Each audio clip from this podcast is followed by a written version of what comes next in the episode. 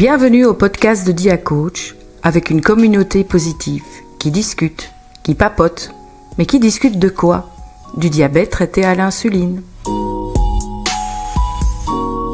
Saison 3, épisode 3. Je sais toujours pas où on en est, mais c'est bon comme ça. Alors on s'excuse un petit peu pour le démarrage du premier euh, live avec des problèmes de son qu'on espère euh, avoir réglé cette fois-ci.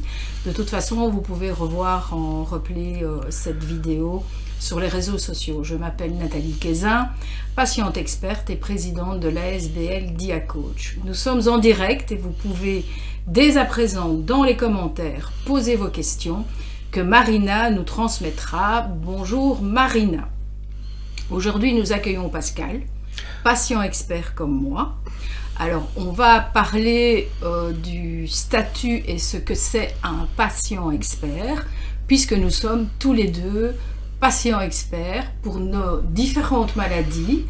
Euh, que tu vas un petit peu nous expliquer quelle maladie tu représentes qui n'a euh, rien à voir avec le diabète traité à l'insuline. Par contre, ce qui nous rejoint aujourd'hui et euh, sur lequel on combat tous les deux, c'est ce statut de patient expert et tu vas expliquer ce qu'on y fait tous les deux. Donc bonjour Pascal, peux-tu te présenter? Bonjour, bonjour Nathalie, bonjour à tous et à toutes. je me présente, donc en fait je suis atteint d'une pathologie rare, euh, donc une sclérodermie systémique diffuse. Pour ceux qui veulent, ils iront voir sur internet. sinon, euh, ils auront tous les renseignements sur notre site sclérodermie.be. Voilà, je suis le président de, cette association. Et comme c'est une maladie rare, ben, il n'y a pas beaucoup, beaucoup de, patients, pas beaucoup d'aura euh, autour de cette pathologie. Donc on s'est regroupé avec plusieurs euh, maladies inflammatoires rhumatismales et on a créé l'association Claire. Euh, et là qui regroupe déjà beaucoup plus de pathologies euh, connues, la polyarthrite, le lupus, la spondyloarthrite, pour, ne citer que celle-là. Et donc voilà, on est déjà plus nombreux à essayer de sensibiliser le monde politique et les patients par rapport à notre expertise de, du vécu de la maladie. Parce qu'un patient expert, c'est quoi? C'est pas, pas quelqu'un qui va dire à un médecin ce qu'il a à faire. Euh, on laisse au médecin l'expertise de la maladie, c'est son métier. Mais par contre, là où on doit nous entendre, nous patients, c'est qu'on n'a pas de jour férié, on n'a pas de vacances quand on est malade. Et ça nous donne une expertise de la vie avec la maladie. Voilà, et à ce titre-là, on, aimerait bien euh, faire changer certaines choses dans les milieux hospitaliers, euh, dans euh, l'apprentissage, dans les, cours qu'on donne aux, futurs soignants, voilà, dans certaines législations, dans certaines reconnaissances de maladies. Et je pense que là, de plus en plus, on, entend, on commence à entendre la voix du patient. voilà, et c'est encourageant, mais, mais c'est qu'un début et il y a encore beaucoup à faire. Voilà. Et donc, comme vous l'aurez compris, donc euh, ici, euh, dans ce Facebook Live, on n'est pas tellement là pour euh, parler du diabète en soi, mais plutôt du regroupement de toutes les maladies chroniques en tant que patient expert. Et qu'est-ce que nous faisons auprès, ben, comme tu l'as dit, ben, des patients eux-mêmes dans le milieu hospitalier, dans le monde de la recherche euh, les instances politiques, où on défend euh, notre statut et notre vision, et, en fait, et enfin dans l'enseignement auprès des soignants. Alors, euh, faut-il avoir fait des études pour être un patient expert? La seule étude, c'est l'étude de la vie, c'est l'école de la vie, et je crois que c'est la plus importante, parce que chaque patient a son vécu, et c'est important, c'est ça son bagage principal, c'est savoir comment est-ce qu'il fait au jour le jour pour lutter contre sa maladie, euh, comme, comment est-ce qu'il peut être aidé. Il n'y a que lui, il n'y a que le patient lui-même qui peut savoir ça. Et donc ça, c'est l'étude, c'est la seule étude qu'il faut avoir fait, mais elle, vient avec, elle vient avec la maladie. Après, il n'y a pas du tout de, de, niveau scolaire à avoir. Euh, c'est ouvert à tous les patients euh, de longue date qui ont peut-être, c'est vrai, déjà fait un travail euh, de, résilience ou d'acceptation de sa maladie, parce que c'est vrai que ça aussi c'est très très dur. Mais là encore une fois, les patients experts a tout son rôle à jouer en tant que, je veux dire, père aidant par rapport à des nouveaux diagnostiqués qui, voilà, qui ont dû rapprocher le cap de l'acceptation. C'est vrai qu'il faut faire le deuil de sa vie d'avant. Euh, voilà, c'est pas du tout facile, mais là encore une fois, on est là pour, pour se soutenir en tant que patient. C'est vrai qu'on n'intervient absolument pas dans tout ce qui est médical, ça c'est vraiment pas notre domaine, et, mais on est plus là en complément. Et euh, on a l'habitude de travailler vraiment en co-construction, ben, soit avec les enseignants, soit avec les médecins, soit avec les personnes qui sont dans la recherche. Et on est vraiment là pour apporter notre expertise et notre ressenti. Et euh, comme tu l'as bien dit, il ne faut pas avoir fait des, études, mais plutôt l'école de la vie. Mais euh, tu peux quand même expliquer que maintenant, on a quand même une formation. C'est quelque chose qui va dans l'avenir devenir de plus en plus euh, légiférer, on, va, on, ne se, on ne devient pas... On ne se proclame pas. Voilà, patient expert avec un certificat et tout ça. Patient expert, en effet, il y a euh, un minimum de, de, formation à acquérir, déjà pour savoir s'adresser correctement au public cible, c'est pas la même chose si on parle à des enseignants, si on parle avec des patients, si on parle avec des élus. Euh, le temps de parole aussi, donc on a des formations euh, sur, la manière de, rédiger un, projet ou un contact, voilà, on doit quand même avoir un, certain recul sur notre maladie. On n'est pas là pour euh, se venger parce qu'on a eu euh, un, problème avec un médecin. C'est pas ça être patient expert. Euh, voilà, c'est se mettre au service de la communauté pour faire avancer les choses dans la condition du patient. C'est vraiment ça qui est important. Voilà, mais c'est effectivement dans, tous les domaines que on est de plus en plus appelé pour notre expertise parce qu'elle est réelle et elle commence à être reconnue. Alors vraiment, ça euh, c'est une chance pour nous aussi. Maintenant, il faut, c'est un petit peu la, croisée des chemins et il faut maintenant demander un petit peu à légiférer ou à, ou avoir de, une, une, formation comme le PEC qui est reconnu par l'INAMI. Alors PEC, c'est Patient Expert Center. Hein, donc euh, nous avons euh, tous les deux suivi cette formation, on peut dire qu'on est en plein dedans. Euh, mais toi, tu as suivi en plus une formation euh, à Nancy. Oui, j'en ai suivi, j'ai suivi trois, ah oui. trois, quatre, parce qu'en fait, je, voilà, ça m'intéresse vraiment la formation. Tu es un euh, super expert, toi. Par les patients. Par rapport à moi. Non, mais je pense que pour, euh, je pense que pour, je pense que pour connaître et faire reconnaître un patient expert, ben, il faut savoir de quoi on parle. Donc j'ai décidé d'aller voir ou de suivre toutes ces formations, d'essayer d'en prendre le meilleur. Euh, pour pouvoir créer ça en Belgique parce que ça n'existe pas. Ça existe déjà pas mal depuis pas mal de temps en France. Alors voilà, il y a l'université de euh, l'université libre de Bruxelles qui a essayé avec le modèle de Montréal. J'ai suivi le, certificat universitaire. Euh, j'ai suivi une formation avec la LUS, qui est la Ligue des usagers des services de santé aussi, euh, qui intervient, elle, plus particulièrement dans la formation des futurs soignants. Mais c'est plutôt pour être patient formateur là. Oui, mais ils l'appellent, ils l'appellent comme ils veulent. Hein. C'est vrai que patient expert, ça prend, c'est vraiment un mot général où on peut dire patient partenaire. Voilà, patient, partenaire à l'ULB, patient, euh, patient expert ici avec le PEC, père euh, voilà. L'important, c'est de mettre nos connaissances euh, au service. Au service, voilà, exactement, de, de du système de santé, des, des, des futurs euh, soignés, des futurs soignants, parce que de plus en plus, on, euh, on se rend compte qu'il y a euh, une fracture entre, entre ce qu'on apprend à l'école et ce que les soignants vivent en, dans la réalité. Donc voilà, c'est vraiment, il y a beaucoup de défis à relever à ce niveau-là ça, en fait, on l'a tous les deux fort ressenti puisqu'on a fait le, même cursus euh, à euh, l'UCL, où on était intervenu à, une année euh, d'écart, toi l'année passée, moi cette année, dans le master en santé publique d'Isabelle. Voilà. sur l'éducation thérapeutique. Et c'est souvent des personnes qui sont déjà dans le métier, et donc il y a un peu de tout, infirmiers, pharmaciens, des diététiciens, et qui viennent resuivre un master en, en, éducation thérapeutique.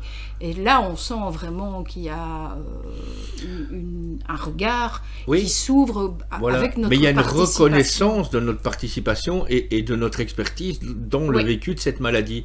Et donc, même encore à des gens qui ont 15 ou 20 ans euh, déjà de pratique dans les soins de santé, on leur est encore utile et on leur est utile parce qu'ils disent ah oui j'avais jamais pensé à ça effectivement ça va rentrer dans euh, en moi et, je pourrais y penser la prochaine fois que je devrais intervenir là voilà. Et donc euh, ça c'est voilà c'est déjà ça c'est être utile aussi parce que quand on est malade euh, c'est aussi très intéressant d'être à nouveau valorisé hein. parce que dès qu'on rentre plus dans une case ici en Belgique on a l'impression qu'il nous reste juste la corbeille de papier quoi donc euh, voilà, c'est un travail sur soi, euh, mais voilà, c'est très valorisant. Et, euh, voilà, oui, parlais du cours d'Isabelle. Moi, j'ai encore, je suis intervenu à l'université de Liège, où, j'étais interpellé par, par une jeune, enfin, elle était en troisième année d'infirmière, elle me dit, on leur dit à l'école de prendre le temps de parler avec les patients. Nous, en tant que patients, on en est convaincus, mais dans la réalité, elle a eu un rapport de stage négatif parce qu'elle prenait trop de temps pour parler avec les patients. Donc euh, voilà, ça c'est vraiment la confrontation du monde euh, de la théorie et du monde pratique avec le...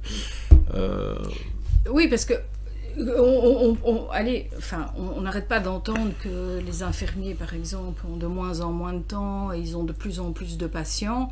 Et nous, en fait, on est là aussi pour leur expliquer que malgré ça, il y a moyen de faire de l'éducation thérapeutique et de parler autrement au patient et de s'intéresser à lui euh, autrement.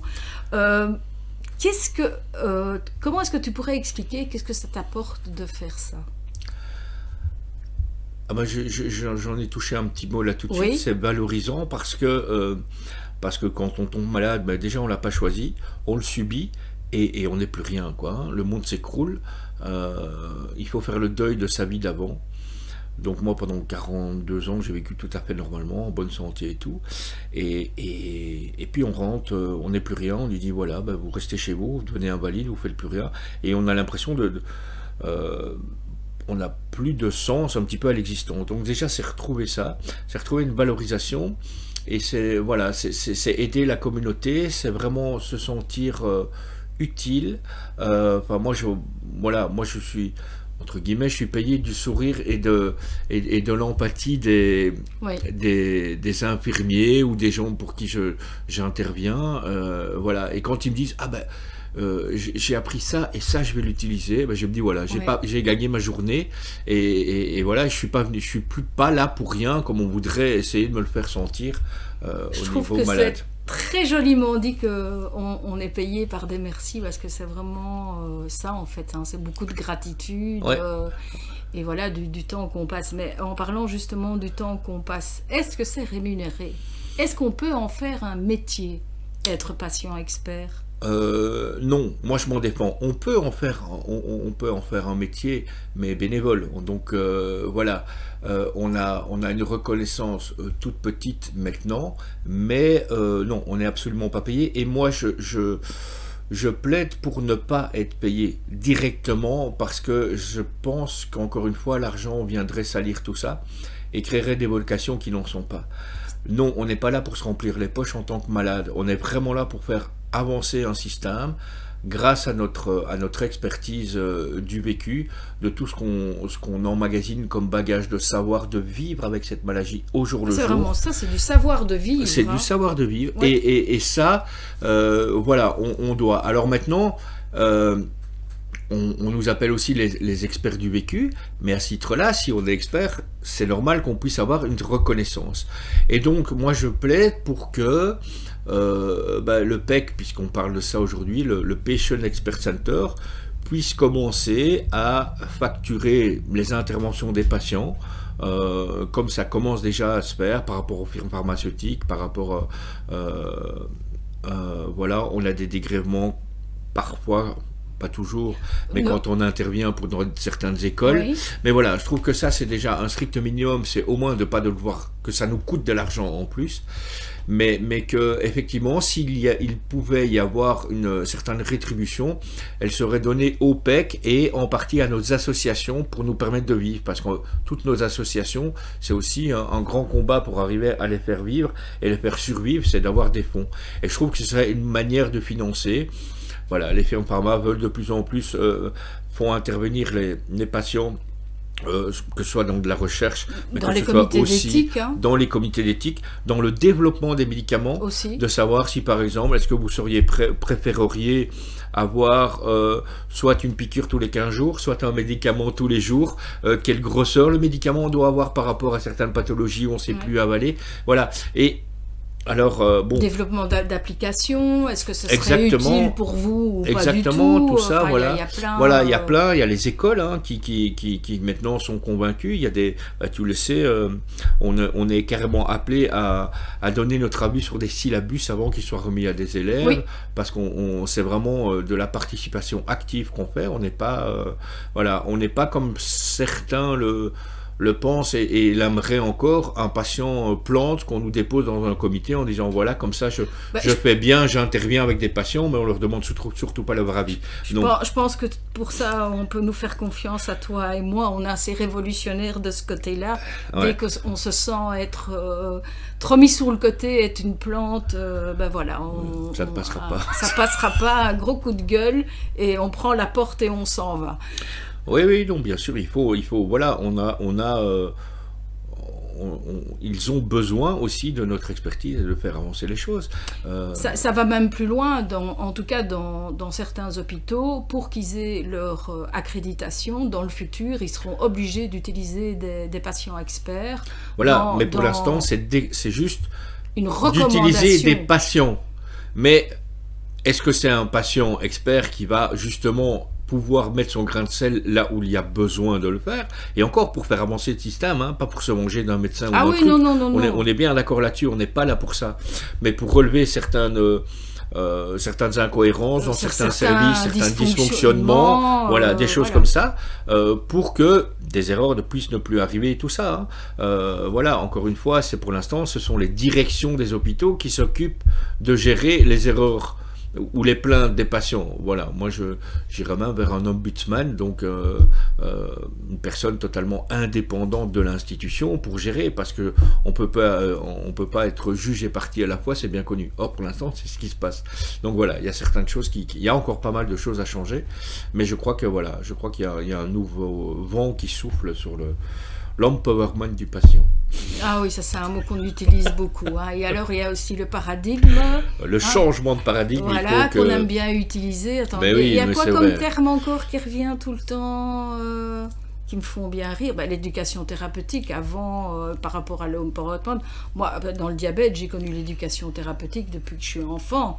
Donc euh, maintenant, on vient un peu avec de l'éducation thérapeutique, mais en fait... Euh, on, se rend compte que dans, les services, ça va au-delà de l'éducation thérapeutique que d'expliquer un traitement ou euh, une pompe à insuline, euh, ou toi la prise d'un médicament trois fois par jour, etc. Il y, a maintenant, heureusement, toute une attitude par rapport à cette éducation thérapeutique, c'est comment enseigner ces informations. Oui, mais j'irai encore plus loin parce que il y a une, éducation thérapeutique qui se développe, et c'est bien, mais je trouve que dans ces éducations thérapeutiques, on, ne, on, ne, fait pas encore assez appel aux patients experts, partenaires, si tu veux. Parce que lui, il sait, euh, il sait dire ce qui lui a manqué au niveau de l'éducation. Et là, il peut dire, il peut dire, voilà, moi je pense qu'on devrait parler de ça, de ça, de ça. Alors, je, je vais c'est une petite parenthèse, je suis en train d'essayer de, créer un modèle d'éducation thérapeutique. Et donc j'ai un questionnaire Google qui, tourne pour justement savoir quelles sont les attentes du futur patient. Et je ne me positionne pas en tant que soignant en disant Ah, moi je trouve en tant que médecin que c'est important de leur dire ça, ça, ça et ça. Non, il faut aller chercher le client, on va dire le, patient, en lui donnant ce qu'il a envie de répondre. Et dans 80% euh, des cas, je ne sais pas s'il y a des médecins qui euh, suivent ce podcast, mais ce serait bien qu'ils enregistrent. non, mais dans 80% des cas, mes réponses, la première chose qu'on nous demande, c'est d'apprendre à digérer l'annonce du diagnostic c'est pas euh, c'est pas les médicaments, c'est pas les trucs, non, c'est de la psychologie. Euh, euh, voilà, parce que notre vie, elle va changer du tout au tout. On n'est pas du tout prêt à ça. après, c'est concrètement les choses auxquelles on a droit. comment ça se passe sur un, aspect médical, mais aussi législatif, financier, sociaux, financiers, enfin, tout, qui bouge, change, il y a tout. oui. Voilà. Et ça sont les deux préoccupations primaires d'un patient nouvellement diagnostiqué. Prenez en bonne note. Oui. Euh, moi, je voudrais un peu que tu, m'expliques quelles sont les compétences qu'on a et qu'il faudrait avoir pour toi. Allez, deux, deux trois compétences hyper importantes pour euh, être un patient expert, Euh, euh, qui sont vraiment importantes. Oui, alors je- il, faut, il faut voir dans quel domaine le patient. Déjà, c'est important pour lui de savoir dans quel domaine il aimerait se, se diriger, dans quel domaine il se sent à l'aise. Donc, euh, il y a une formation générique à, à- à la formation, mais surtout, on nous demande euh, si on préfère travailler avec des patients, si on préfère travailler et être euh, euh, Avec chargé des avec des institutions Oui. avec euh, voilà voir si on veut être vraiment sur le sur la première ligne de soins si Dans on les veut hôpitaux. ou si on veut essayer Oui. de faire changer les lois et tout ça parce qu'il y a des gens Oui, qui sont plus à les l'aise lois, c'est vraiment des, des- des débats où les, pol- les politiques interviennent, les médecins. oui et, euh, voilà comme Bah, comme par exemple, moi j'ai- euh, participé il n'y a pas longtemps euh, à un débat sur la remise au travail euh, après euh, deux ans euh, de, de- de- de personnes qui étaient sous la mutuelle, ouais. euh, avec Vandenbroek qui veut Ouais, ouais. remettre. Donc voilà, c'est super important d'avoir l'avis des patients là-dessus. Donc, mais est-ce qu'on est obligé de choisir absolument une, un des quatre? Non non on n'est pas que- obligé de choisir il y a certaines choses qui nous portent à cœur plus que d'autres Voilà, parce que mais moi je voyage un peu mais dans, oui nous aussi dans- quand on est voilà dans les quatre, euh, voilà, oui. j'ai choisi, euh, ah tiens, euh, bah, j'aimerais bien tester par exemple un nouvel appareil euh, de, de lecteur à glycémie continue euh, qui sort, ou ah oui, euh, ce débat politique m'intéresse sur le, par exemple, le statut euh, du- d'une allocation euh, pour, pour, pour, pour, euh, le handicap, ah oui, l'éducation, voilà, on, on peut voyager, on ne doit pas prendre ah non un non non non secteur. on- c'est pas parce qu'on a Mais pris une voie que C'est bien de se positionner par rapport aux choses qui nous touchent à cœur. Voilà, Voilà. Et, et dans lesquels on est à l'aise aussi, parce que c'est ça, on, on aura un meilleur rendement, Oui. entre guillemets, si déjà les choses nous, portent à cœur. Et, et si on les maîtrise aussi, hein. si, on, si on se dit j'ai envie de changer les lois, c'est très bien, mais il y a quand même tout le, le système de, de la carte sociale, on l'appelle comme ça en Belgique. Oui. Il faut savoir à quel étage, hein. on sait très bien que le, le système de santé belge est fractionné, refractionné. On a neuf ministres de la santé, donc voilà, il faut savoir que si cette chose-là, eh ben, il faut aller demander au niveau fédéral, au niveau régional, au niveau des communautés, euh, et, et donc c'est vraiment à ce niveau-là beaucoup plus com- complexe, et il faut avoir une formation. Tout à Euh, fait. c'est- C'est comme par exemple participer à un comité d'éthique dans la recherche, ben voilà, il faut quand même avoir un bagage derrière. On peut pas euh, arriver comme ça sans savoir où on met les pieds. C'est logique, il faut, il faut Ouais. des notions, un minimum de notions, euh, voilà, même scientifiques, euh, ou en tout cas sur la législation aussi. hein. Le, quels sont les droits du patient, tout ça, quel que soit le, le- l'étage où on veut travailler et donner son expertise en tant que patient expert, ben, tout ça, il faut quand même maîtriser. Tout à fait. D'où l'importance de cette formation. Oui, voilà. Et euh, bon, nous, on aimerait bien euh, que ça bouge encore un peu plus encore euh, au niveau politique pour qu'on ait vraiment un statut et euh, qu'on puisse euh, voilà être un peu partout. Donc, on vous invite à nous rejoindre. Alors, il faut savoir que on est tous les deux, nos associations sont à la LUS. Oui. Et la LUS, en fait, représente, je pense, 86 associations. Donc pour ceux qui suivent ce Facebook Live, vous pouvez toujours aller retrouver une association par rapport à votre maladie chronique et savoir si vous pouvez vous inscrire via l'association pour devenir euh, patient expert et patient partenaire, parce que c'est un peu par l'association qu'il faut arriver euh, euh, Oui. dans, dans le groupe. C'est vraiment l'association qui doit faire appel au PEC en disant j'aimerais rejoindre le PEC en tant qu'association. Et, et voilà, il y aura, il y aura une, une- une décision du, vraiment euh, collégiale du PEC à ce niveau-là. Mais, mais c'est très important. euh, voilà. Alors juste un petit mot pour parce que tu dis qu'il y a 66 associations à la Non, LUS. 86. 86, pardon. Et c'est vrai qu'on pourrait dire que c'est pas beaucoup.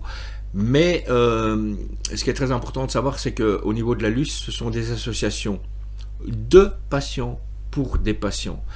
Et euh, je crois que c'est l'OMS euh, qui donne euh, cette définition. Une association de patients, c'est minimum 50% du conseil d'administration qui sont des patients. Et là, c'est une association de patients, pour des patients, et pas une association de, gens que je, n'ai pas à critiquer, hein, qui ont de l'empathie, qui veulent, mais qui ne sont pas patients et qui n'ont pas cette vision du vécu et du besoin d'un patient, parce que qui de mieux qu'un patient, c'est ce dont a besoin un autre patient. Et euh, souvent, euh, les associations n'ont pas le même but par rapport à leur constitution aussi euh, dans, dans leur, enfin, les, objectifs. Mais c'est vrai que tu as, tu as raison de, de rappeler ça. Et donc, bah, nos propres associations, bah, on recrute oui, bah, ça de toute façon. Hein, tous les deux, hein, on, recrute. Le nerf de la guerre, le bénévolat. Mais, euh, mais voilà, mais on recrute, n'hésitez pas parce que voilà, c'est valorisant. On recrute pour la saison 2023. Euh, voilà, pour la nouvelle session qui commencera, en tout cas euh, avec le, le, PEC, le Patient Expert Center. Alors c'est quand, même beaucoup. On a quand même quoi On a plus de 20 élèves, nous, les deux associations ensemble. Donc, euh, Mais cette année, on était euh, quatre associations à suivre les cours. Donc il y avait Claire, Diacoach, des, des J'arrive jamais. Trépanocytose. Oui, voilà. je, le lis toujours à l'envers. Et alors, la quatrième. Et, qui cancer avec Alice. Voilà. voilà. Et, euh, je crois qu'il y a une quarantaine d'élèves, c'est ça? Il y a une quarantaine d'élèves côté francophone. Il faut savoir que la formation se donne aussi en néerlandophone pour les, associations en néerlandais. Et donc, éventuellement, si vous voulez venir nous rejoindre dans nos propres associations, mais que vous avez plus facile avec la langue en néerlandais, il y a moyen de suivre la formation en néerlandais aussi. Tout à fait. C'est vraiment une. Euh, le PEC euh, est, national et est totalement bilingue. Hein. C'est très important. Euh, je crois que c'est important de rester unis tous les patients ensemble et tout. Et d'ailleurs, on parle, on parle la même langue. Oui, on parle le même langage. C'est pour ça qu'on parle beaucoup tous les deux. Hein. On a des vraies pipelettes. Dis, euh, Pascal, comment est-ce qu'on peut faire pour te contacter s'il euh, il y a un patient qui a la même maladie chronique Oui, alors vous pouvez me retrouver soit sur claire.be, mhm. donc C-L-A-I-R.be, euh, voilà, ou alors sur euh, sclérodermie.be, c'est plus, plus compliqué. Mais voilà, ou alors vous faites appel à la LUS aussi, euh, pas de problème. D'accord. De mon côté, ben, si vous voulez nous rejoindre pour faire partie de la saison, on va parler de saison 2023 pour suivre les cours à la PEC. Donc vous pouvez, euh, soit via le site www.diacoach.be ou envoyer un mail à diacoach.be@gmail.com. Voilà Pascal, on arrive déjà au terme de ces petites papotes. Mais c'était très euh, intéressant. Voilà, où on n'a pas forcément parlé diabète, mais on a parlé d'un sujet qui nous tient très à cœur tous les deux. Et pour terminer, ben, je voudrais euh, évidemment te, remercier euh, d'être euh, venu. En tout cas, nous, on va continuer nos aventures communes l'année prochaine. donc, ça ne m'étonnerait pas que vous nous croisez dans les hôpitaux, un peu partout, chez Brussano, KCE, pour la, la LUS, voilà. Oui, les universités. Nous sommes un, couple formidable, euh, voilà, très, très motivé et militant. Euh, je voudrais remercier euh, aussi mes fidèles amis Vincent et Marina qui sont à la technique. Et je vous rappelle que vous pouvez revoir tous les Facebook Live et la version podcast sur les réseaux sociaux et vous trouveriez, vous allez trouver tous les liens sur le site internet à www.diacote diacoach.be. Et donc, on vous dit à bientôt. Au revoir.